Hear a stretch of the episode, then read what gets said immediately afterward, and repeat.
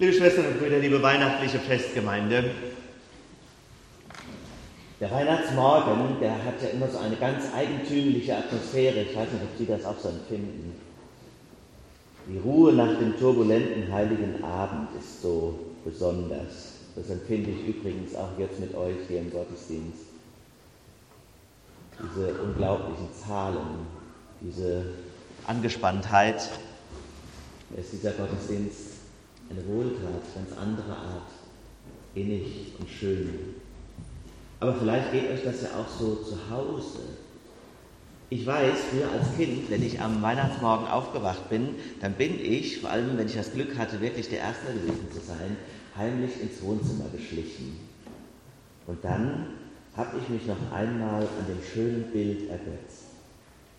Weihnachten haben wir in diesen Jahren immer bei Oma gefeiert, in der Geborgenheit ihres Wohnzimmers, den Schmuck, den Baum, alles zu betrachten.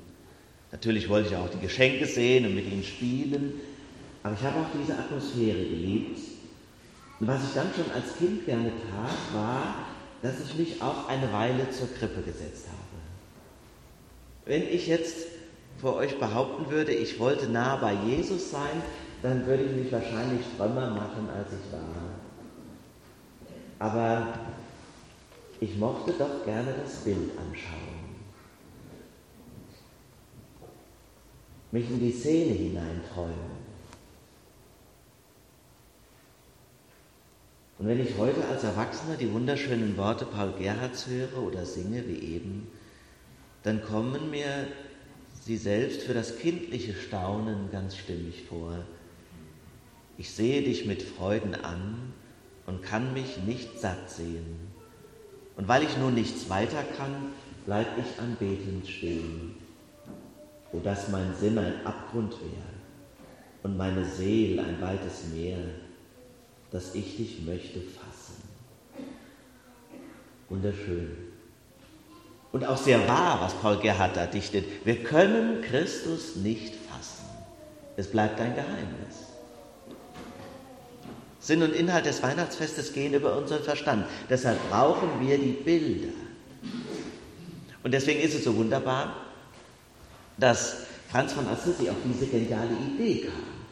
1223 war das in Greccio. Da kam ihm der Einfall, die Weihnachtsgeschichte nicht einfach nur vorzulesen, sondern mit echten Tieren und echten Menschen zu spielen. Tolle Sache. Und aus diesem Krippenspiel haben sich dann auch die Krippendarstellungen entwickelt, die uns jetzt so vertraut sind. Der geniale Franziskus, er wusste doch, was die Menschen berührt und ihre Herzen. Und so holen wir das Geschehen der Heiligen Nacht in unsere Wohnzimmer hinein bis heute. Ein Weihnachtsbaum, geben wir es ruhig zu, wird ja irgendwann zu anstrengend. Also wenn spätestens dann, wenn die Kinder groß sind und aus dem Haus, oder wenn wir älter werden, dann fragt man sich doch, ob sich die Mühe noch lohnt. Ich weiß noch, dass im Hunsrück, als meine Küsterin erfahren hat, dass ich gar keinen Weihnachtsbaum hatte, weil ich gesagt warum soll ich denn einen Weihnachtsbaum haben? Hatte ich abends den ganzen Tag unterwegs, am ersten, zweiten Feiertag auch, lohnt es doch gar nicht, war die geschockt. Pfarrer hat keinen Weihnachtsbaum. Und viele werden es vielleicht ähnlich dann, wenn sie älter werden, denken, sollen wir extra einen holen aus dem Obi? Nein, sagt die Ehefrau, lass mal.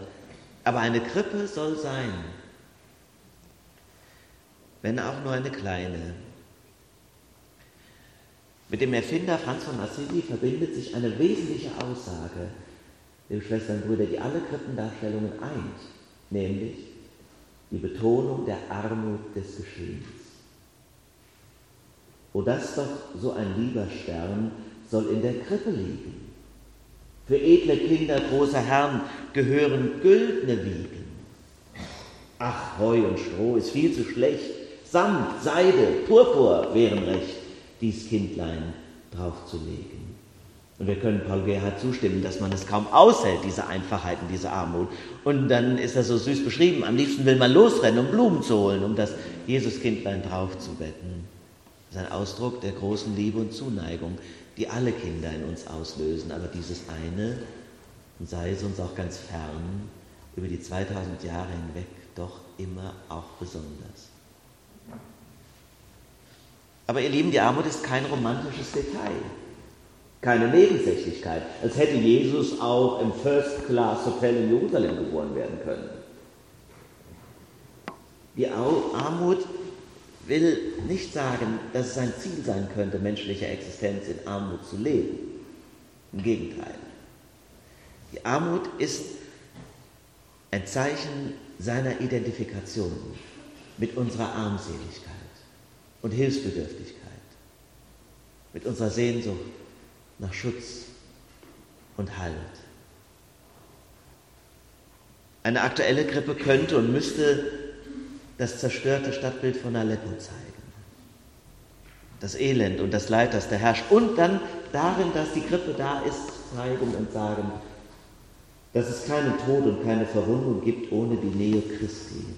Er steht zur Seite und verlässt keines seiner noch so geschundenen Kinder. Ich könnte aber auch mir eine Grippe vorstellen, damals in einer Lagerbaracke in Dachau, in einem Untersuchungsgefängnis der Stasi oder überhaupt in einem Gefängnis. Eine Grippe auf der Intensivstation, eine Grippe im Hospiz,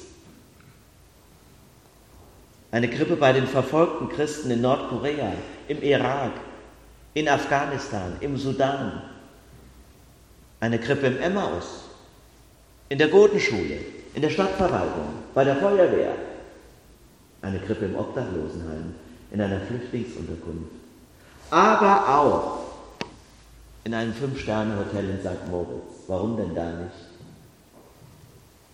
Auch da gibt es Einsamkeit und Traurigkeit, Christus ist niemandem fern, wenn er sich denn anrühren lässt und niederkniet vor diesem Kind, sich klein macht vor dem Großen. Du fragest nicht nach Lust der Welt, noch nach des Leibes Freuden. Du hast dich bei uns eingestellt, an unserer Stadt zu leiden, suchst meiner Seele Herrlichkeit durch Elend und Armseligkeit. Das will ich dir nicht wehren. Die Armut Jesu von Kindheit an als Zeichen seiner Identifikation. Und das hat den Franziskus, den Franz von Assisi, besonders angesprochen. Eine Figur der Kirchengeschichte, die mich immer schon ungeheuerlich fasziniert hat, schon bevor der Papst sich seinen Namen gab.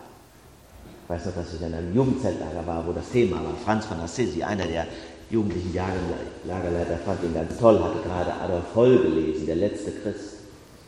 Franz von Assisi, ihr kennt seine außergewöhnliche Geschichte, Sohn reicher Kaufleute und dann verkauft er alles, hat vorher Partys gefeiert, um ganz bei Christus zu sein.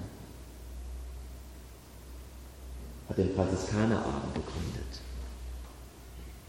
Übrigens, Bad Godesberg hat auch eine Krippe. Schon gewusst, wisst ihr natürlich. Wunderschön mit ihren vielfältigen Szenen in der neapolitanischen Tradition hat sie einen neuen Platz, große Diskussion im Generalanzeiger. Haben Sie es mitbekommen? Die Verantwortlichen rechtfertigen den Standort am Rande des Weihnachtsmarktes, vorher stand da mittendrin die Grippe, als ein Zeichen der Solidarität mit den Hochwasseropfern in der Frohnhofer Galerie. Eigentlich eine sehr schöne Idee, wenn man ihr den Glauben schenken darf. Aber die Ehrenamtlichen, die sie jedes Jahr mit Liebe aufbauen und versorgen rund um Frau Keuschwitz, sind enttäuscht und fragen sich, ob das nicht eine Schutzbehauptung ist. Eine Krippe, dazu noch eine so große, bringt kein Standgeld. Es ist eben ein Weihnachtsmarkt in unserer Stadt. Und beide Worte, Weihnachtsmarkt in seiner Zusammensetzung oder in ihrer Zusammensetzung kann man ja mal länger meditieren und überlegen, ob das nicht ein Widerspruch in sich ist. Weihnachtsmarkt. Ich gehe trotzdem gern hin, aber es darf nicht alles sein. Heute, ihr Lieben, stehen wir ja nicht auf dem Theaterplatz in Godesberg, sondern ihr seid hier hingekommen in die Kirche, in die Kirche, die den Namen des Erlösers trägt, dessen Geburtstag wir heute feiern. Und ihr wart mit mir hier an dieser Krippe. Eine absolute Besonderheit. Ich weiß nicht, ob es ein solches Kunstwerk irgendwo woanders noch gibt, wahrscheinlich nicht. Die Schwemmholzkrippe. Aber es ist eine Krippe, die unseren Augen nicht schmeichelt. Weil sie nämlich das tiefere Sehen abverlangt. Die Einfachheit, die Armut wird bei dieser Krippe in großer Dichte auf die Spitze getrieben. Holz vom Ufer des Rheins, gesammelt, einfach dort angeschwemmt, wertlos, gibt's hundertfach. Der Strom der Zeit, wer weiß, wie lang es geschwommen ist in den Wellen des Stroms, hat es geglättet oder gebrochen, genau wie bei den Menschen in ihrem Leben. So ist doch diese Krippe ein doppeltes Gleichnis, nicht nur ein Gleichnis für das Geschehen Jesu damals bei seiner Geburt, sondern auch ein Gleichnis für das Schicksal der Menschen, für uns, die wir doch auch wie Treibholz im Strudel der Zeit hin und her geworfen werden und irgendwo angeschwemmt oftmals und wissen gar nicht wo und wieso. Es gibt Phasen unseres Lebens, wo wir kraftvoll sind und geschalten. Gott sei Dank. Es ist immer Gnade. Und es ist weise, das zu erkennen.